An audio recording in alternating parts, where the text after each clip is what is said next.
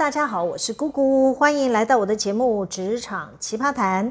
前些天呢，我跟我们的法务大大聊天，法务大大跟我分享说，我观察有些人呢做事很奇妙，自己呢不去搞懂整个流程，直接拿顾问的意见来向老板交差。问题是，有些顾问讲的内容听起来就是不合理呀。身为主管的人，不是要有能力判断与分析吗？把顾问讲的话直接复制贴上应付老板，那公司请顾问来做主管就好啦，干嘛要请你来呀？嗯，我频频点头如捣蒜呐。法务大大继续说：“我不是说不能请教顾问呐，就以我的工作为例吧，我当然会去咨询律师的意见，但律师毕竟不是我们企业内部的人，他们给的答案有时候不一定符合我们企业的利益。”我得要提出不同角度观点给老板参考。我要是跟那些人一样，拿着律师的意见，想都不想直接转传寄给老板，我应该会被老板给 fire 了吧？哈哈，我们的法务大大向我抱怨的话，我是蛮有感的啦。我们给这一类的奇葩人称呼他们是传声筒。大家在职场上应该很常遇见这一类的人吧？我观察啊，传声筒型的人呐，有三种特色。第一，接到任务想都不想，直接转寄，可能是给下属或者是其他的同事。最常见的就是以邮件转寄，连字都懒得打了，要接收邮件的人自行判读。第二，这些人遇到问题啊，不是先去找答案或者思考可行的解决方法。而是派下属或者是要其他的同僚自己去问。有些公司有钱有资源可以聘请顾问的，这一类的主管呢，还会转寄给外部顾问，请外部的顾问呢提供解方。他们也很厉害，搜集完别人的说法，原文照抄，向自己的老板交差。他们不会事先做功课，当然就不会会诊收集各方的说法，再整理成自己的观点分享。一切都以别人说法为主。第三，这些人啊还很会撇清责任，因为他们习惯任务进来了就直接推出去给别人啦，事情推出去当然就不关他们的事啦。倘若提的建议案有错，那也是提案人的问题，他们可以全身而退。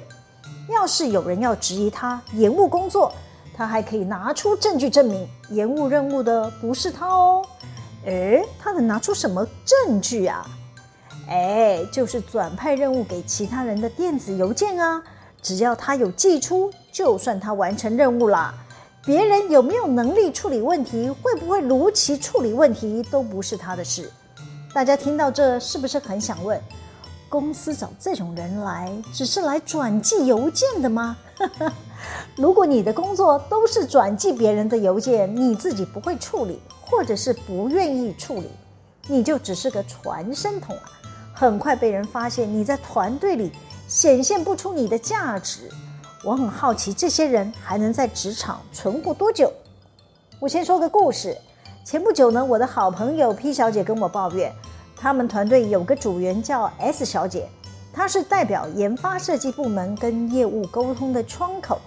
客户需要的产品规格，透过业务拿到了资讯后呢，会先跟研发设计的窗口沟通，S 小姐就是担任这个角色。S 小姐虽然是科班毕业，但没有什么工作经验，学校毕业就来到 P 小姐的公司。他们研发主管认为，设计师只要专注设计工作就好了，要跟业务部开会沟通的事就交给主管跟 S 小姐负责。他们会把客户的需求原封不动地带回来，让所有研发同仁知晓。说穿了也不是什么困难的工作，因此呢，就把这个负责沟通桥梁的任务呢交给了 S 小姐。S 小姐虽然是科班出身，毕竟是职场菜鸟，业务部提到客户需要的风格与车工的方式呢，S 小姐都没有能力理解。她回来转达业务部的需求也讲不清楚，最后呢，设计师完稿的样品都不是客户要的。交给业务单位后呢，业务部的成员都质疑研发部门的设计师是怎么啦？交代要做的样式不但没有变更，连车工也都没有改，叭叭叭！双方来来回回沟通了好几次，问题还是一大堆，改善的速度非常的缓慢。除了 S 小姐没有办法理解客户的需求，她也讲不清楚业务单位希望设计部门做哪些改善。P 小姐无奈地跟我说，每次 S 小姐开会回来啊，说他们设计哪里哪里有问题，他们的研发人员就围着 S 小姐一个个追问，到底客户要改什么，可不可以一次都讲清楚？哇哇哇！S 小姐啊，无法招架被这些设计师们逼问啊。只能无助地看着他们的主管，那个研发主管更好笑，他是陪同 S 小姐一起跟业务开会的人。S 小姐讲不清楚，主管不仅未能补位，赶快来补充，竟然只有冷冷的回应 S 小姐说：“业务是这样讲的吗？”搞到 S 小姐只好说：“呃，那她再去问清楚。”她把问题写在邮件上，再问了业务部会议讨论的事项。再将业务部的回复内容寄给了所有研发的同仁。S 小姐认为，设计师啊，要是还有问题，就请自己回信提问业务部了。一副我帮忙已经帮到这里，算是仁至义尽了。事情走到这里，P 小姐说，大家都在抱怨，S 小姐的功能在哪里呀？她就是个传声筒啊。还是不称职的传声筒。P 小姐继续说：“我们主管美其名说要让我们设计师专注研究工作，实际上呢，却让我们做更多无效的任务。设计师本来就是要站在第一线，了解客户的需求，用最短的时间完成客户要的样品。我们的主管自己带着菜鸟去跟业务开会，连传声筒的功能都没有，眼睁睁看着 S 小姐一次次的来回遭针啊！”不知道是要害她还是要培训她。我问 P 小姐说：“你们没有跟你们主管建议吗？他这样安排人力，反而是增加你们的工作 loading 啊。B 小姐回我说：“我们主管看到研发部的设计师啊，一个个围着 S 小姐咄咄逼人追问的样子啊，才知道自己管理安排有问题，默默的更改回来了。”要我们设计师啊一起出席业务会议。自从啊设计师参与业务沟通会议后呢，整个流程顺畅多了。S 小姐的传声筒的任务才终告结束。像 S 小姐这种菜鸟，不清楚企业内部运作的逻辑，只能当传声筒，或许还情有可原。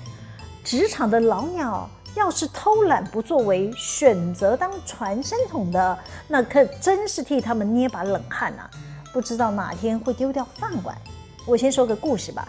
前一阵子啊，我为了子公司工厂登记证的事呢，跟我们子公司总务主管有点过节嘛。其实啊，我们两个在爆发冲突之前呢，我是有先跟这位总务主管沟通啊。我明白他们公司啊，短期间厂灯废止有困难。我建议他们是不是改走厂灯的变更程序，将工厂登记的面积缩小，可以维持最小的规模运作。这位总务主管呢、不接受我的提议啊，就拿顾问的说法来搪塞我。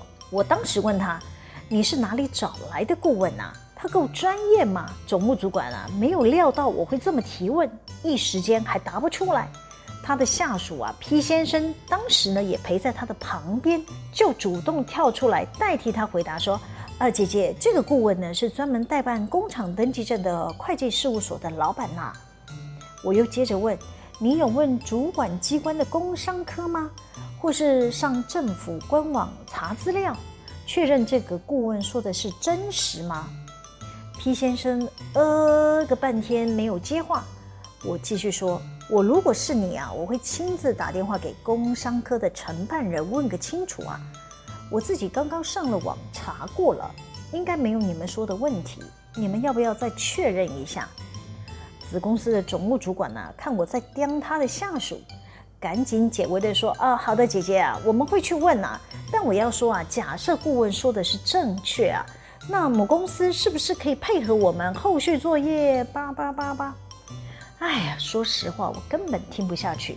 这位总务主管的解决方案就是要说服我配合他们子公司的规划步骤，偏偏他们的规划就是损害我们母公司的利益嘛。我知道，我要是跟他继续争辩下去啊，应该是会吵架。于是呢，我耐着性子，语气平和地跟他说：“你们还是先去问主管机关吧。我不认为我的建议方案不可行哦。我等等还有重要的会议要讨论，那我就先离开了。于是呢，我借故我还有其他的会议要进行，避开当天可能会爆发的冲突场面。现在回想起来，也是埋下总务主管对我不愿意接受他们子公司的做法感到不满的因子啊。没听过这一段故事的，可以去找第一百三十九集《理不直气横壮》，这边我就不重复啦。我后来呢，也亲自打了电话询问了 P 先生口中的。事务所的承办人得到的讯息更好笑。事务所的承办人告诉我说，他们事务所啊，压根没有接到我们子公司的任何人来询问厂灯变更的问题。所以喽，那个总务主管自己不做功课，直接交办下属 P 先生去执行。P 先生随便塞给他一个说法，他也不确认讯息是真是假，拿下属的说法直接复制贴上给我。他这个主管的位置会被当得太轻松啊！还有一个传声筒的奇葩，也是要让我深呼吸好几次，才不会发飙骂人的。这位是子公司的黄安卫人员，先给他起个代号叫西小姐吧。当初啊，我也是同步寄邮件提醒这位西小姐要尽早协助办理厂灯废纸的作业。她跟那位总务主管一样，完全忽略我的邮件。硬生生延宕了两个月，迟迟不回应的共犯之一呀、啊。虽说西小姐之前也是我带过的下属，没有理由要继续听我的指挥办事，但至少要礼貌地回复信件，简单说明他不能配合办理的原因吧。我之后在公司的某个角落遇见他，我对西小姐说：“哎，不管你们公司的厂灯废纸的时间表是如何，是不是请你先发文给环保局？”询问要不要做土壤检测，这个作业流程完全不会影响你们后续的任何计划。西小姐当下跟我说：“哦，记了记了，姐姐，我都已经发文寄出去了。”没多久啊，她又拿顾问的意见告诉我说，他问过环保顾问公司了，顾问公司告诉他，他们可以不用做土壤检测，所以呢，发函环保局的事可以免除办理。哎，这什么意思啊？前一个礼拜不是才跟我说寄了寄了，怎么这个礼拜就变成他的环保顾问说不必办理？到底是寄了没呀？哎呀，我实在看不下去。明明主管机关放在官网上的申请程序就清楚明白写着需要环保局提供的判定函文，到底是顾问公司是主管机关委托的审查代表吗？还是这些人太懒惰了？连基本作业的 A、B、C 都不想去处理了，我只好再鸡婆一次。我回信告诉 C 小姐，同时副本给母子公司的所有有关人员。我说，那只是环保顾问公司的意见啊，并不代表负责审查的主管机关承办人的说法，请他务必要向主管机关工商科的承办人再确认一次。隔了好多天呐、啊。西小姐才终于回信告诉所有的人说：“哦，她已经确定清楚了，还是要环保局的判定文，她会尽快发文给环保局。”巴拉巴拉巴。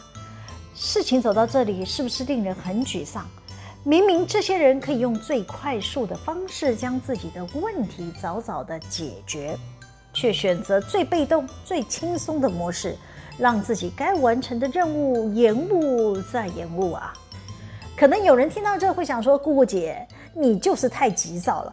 本来企业新的任务进来都要经过充分的评估分析，才能找到正确的执行方法呀。”哎，大家都是职场老鸟了，好不好？不管是什么任务，都要有能力判断分析呀，用最快的速度找出对企业最佳的解决方法。这里不是说顾问无用啊，而是顾问的说法只是你收集做法之一。不能是唯一，要想在企业脱颖而出，一定要有整合的能力呀、将各式的讯息或者是做法，透过你的专业判断分析孰优孰劣，再交由上级来决策嘛，才能显出你的价值啊。自己要是没有想法，只有传声筒功能的人，应该很快会被看破手脚，迟早会被企业所淘汰的。好啦，今天先分享到这里。喜欢我们的主题吗？可以帮我们留言、按赞、分享、订阅。每周日都会有更新的内容在各大 Podcast 平台上传哦，请大家要记得追踪我。谢谢大家的收听，我们下次见喽，拜拜。